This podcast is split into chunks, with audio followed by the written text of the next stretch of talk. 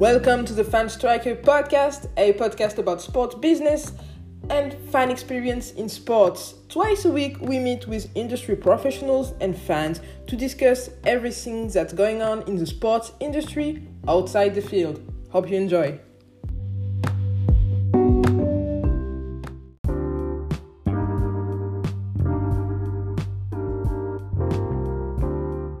Hello, everybody. I am Mel Tafu and I hope that you're doing very good today because I'm joined with a very special guest. I'm here today with Gudjon Gudjonsson from Oz Sports and he will introduce us to his new AR based platform called Oz Arena. What Oz Arena does is truly extraordinary. It allows any game, no matter how small it is, to look like the World Cup's final. Let's figure out how it works. Hello, Gudjon. Gudjon, thank you very much for joining us today on the podcast. How are you doing? I'm doing very good. Thank you for having me. Uh, could you please introduce yourself to the listener? Yes, uh, my name is uh, Gudjon Gudjonsson. It's an Icelandic Viking name. and um, I'm born in Iceland, but uh, I have lived uh, uh, mostly in Europe and the US. Uh, now running a company called uh, Oz Sports. Yeah. So Oz Sports is a sports tech company uh, that uh, has a, an already very established main product called Oz Connected Stadium. Can you tell us more about what it does and who it is targeted to?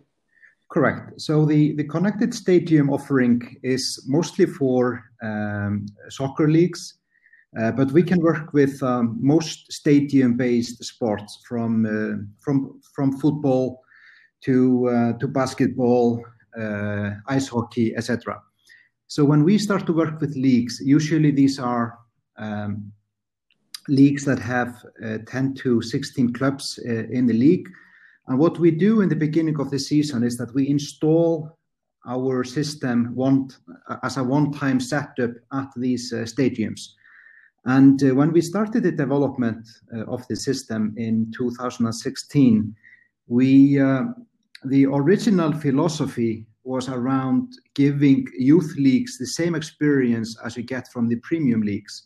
And uh, I gave the innovators here at the company, we have a, lots of uh, interesting uh, developers here, including PhD specialists in, in player tracking and ball tracking and and, and, and advanced uh, technologies also concerning robotics. So I, I, gave the team a very challenging uh, assignment, and it was the assignment to let a, a small youth league look like uh, the World Cup finals. Okay. and and the, the response was that it, it's impossible, of course, but we over time, we developed technologies to make it more achievable. So to work with robotics and, and AI, etc. And then in the end, when we looked at these matches, um, we could see that all the spectators are needed uh, on these uh, youth matches. So we built a technology to augment these um, these games, and we did some tests two years ago with uh, CONMEBOL when we worked on the uh, Copa America Femenina for the pre-qualifiers of the Women uh, World Cup, mm-hmm. where we augmented, where we gave the, the Women League, because they did not have as many spectators as the Men League, so we gave them uh, a, an augmented experience as they would be work, you know, playing in the uh, World Cup's finals. So that's really where it all started. Okay, so this augmented reality product is uh, what is now called Oz Arena, right? Correct. And so the main goal of the of this product, if I understand well, is to recreate uh, an environment visually where it looks like the stadium is crowded and the crowd is cheering and and you you always feel like you're in the final of the, the World Cup, right? Yeah, it's a it's a mix of these technologies, and so now during the, the pandemics, uh, we we decided to uh, to help out uh, to help the, the rights holders and um, working with broadcasters that that had these um, uh, these uh, rights, but the experience is just not the same in terms of making the the games appealing for sponsors and also for the fan at home. So we are offering rights holders to um, uh, improve the experience by basically uh, offering fans at home to join in. So they basically sign up and they pick their um, seating area in the in the stadium, and then they pick their uh, their avatar, and their avatar could be is is basically uh, customized with the fan colors, uh, with the jersey of the club, etc. And then they can appear in the stadium uh, in the broadcast.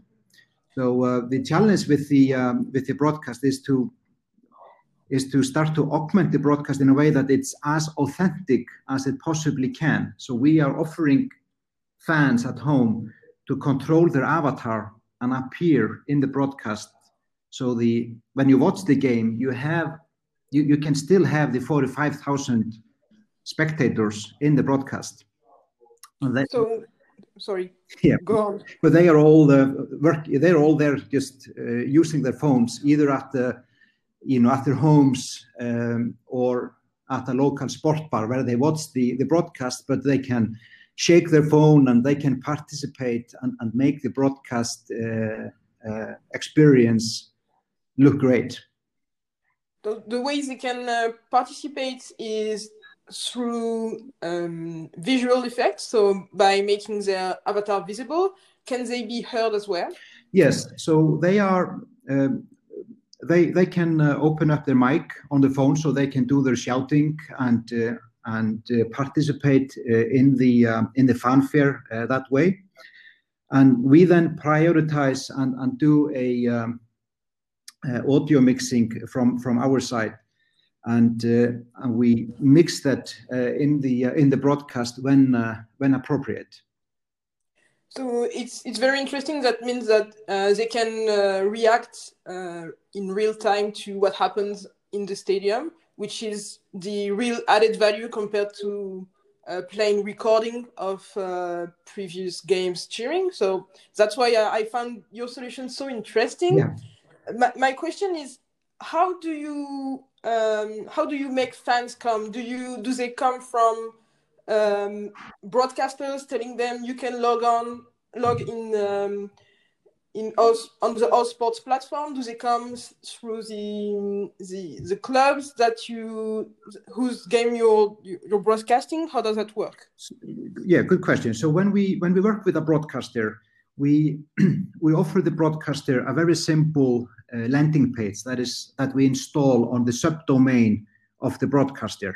So the broadcaster, you know, before the match, the broadcaster, that is the rights holder of the match, will present uh, the augmented version and offer the, the fans to, to sign up and, and pick their seating and then join in uh, on the broadcast.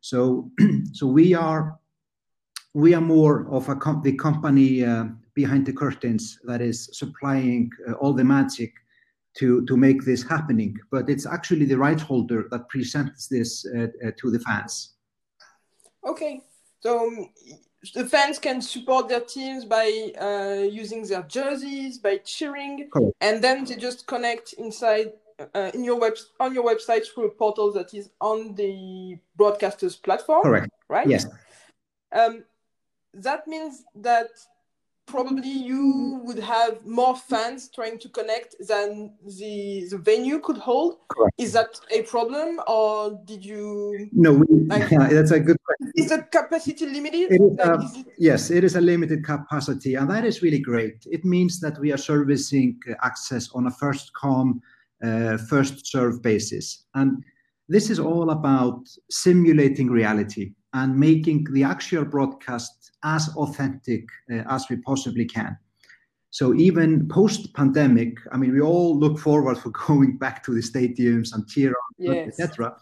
But we are going to be utilizing this technology even post-pandemics on uh, lower-end leagues where, where we need to fill uh, to fill the stadiums, and then we will uh, uh, uh, fill the stadium using our technology. And um, because the interesting part with our um, you know the new generation of the platform uh, that we're launching now uh, compared to the previous version we did two years ago is that now we are augmenting the avatars in an existing stadium when before we had a full uh, stadium replacement. And it's more authentic when you have your favorite stadium that you're used to going to etc and you can just like appear there in your most uh, favorite seat yes i see mm-hmm. so are you currently working with um, with new partners amidst this this crisis yes we are so we are working with several partners we haven't announced uh, our first uh, clubs and league partners but we, okay. we are working on a rollout uh, these days. These are very busy times. Yes, uh, I imagine because uh, most of the leagues uh, they, they, are done with um, with this lockdown part where no games were played and things are slowly going to to resume. Right. There will be a lot of very interesting leagues to resume. For example, uh, the NBA playoff. I cannot really imagine watching the NBA playoff with nothing in in the in the arena. Right. So that that's uh, that's something I, I look forward to. Yes. And so you mentioned your plans after the crisis when when um, when fans are ready to go back to arenas. Can you tell us a little bit more about how um, how things will plan out for you? Well, for us, we are we are all about servicing um, the second divisions, women leagues, etc., to give them the same experience as the premium leagues. But what we're doing now with the Arena product is to really focus on the most premium leagues we have there in the world. And after the pandemics, uh, we are going to roll out these premium features to the second division. So our vision is really to make like a youth tournament look like the Champions League that's really our job to be done. That's really the assignment, and that's really our purpose as a company is to bring amazing technologies to uh, to every club and every league out there. So this is very interesting because it has some added value for sponsors. For example, as soon as you make the the game experience more appealing, uh, you definitely make uh, fans watching at home more engaged. Yeah. So definitely something I, I, look forward to to seeing. Well, um, I, I think uh, uh, you've answered most of my questions. So thank you, thank you very much. Do you feel like um, uh, I've missed, missed something? No, do, do you think there is some something uh, that uh, uh, we could add about us? No, this was very good. You know, people, leagues and rights holders that have an interest to have a talk with us, they can access us very easily through our website at the Oz Sports. And the website is just oz.com. Um, we have more information there if if leagues are interested to uh, to do something about the situation. Yes, I hope yes. so because that, that seems very uh, exciting. Well, thank you very much, and uh, and all the best for for the rest of the thank year. Thank you. Likewise.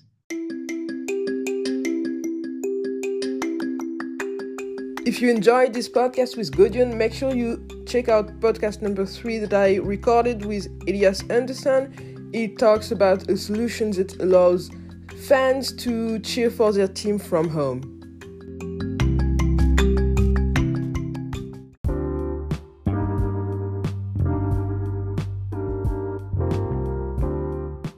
Thank you very much for listening to today's podcast, and thank you to Gudjon for joining me today please make sure that you give us your opinion on Oz Arena. I personally think that it's very exciting that we can have um, a very nice setting for games, even though they happen in empty stadiums. Let us know how you feel by sending us messages on social media or audio messages on anchor.fm slash fanstriker. I will see you in the next episode.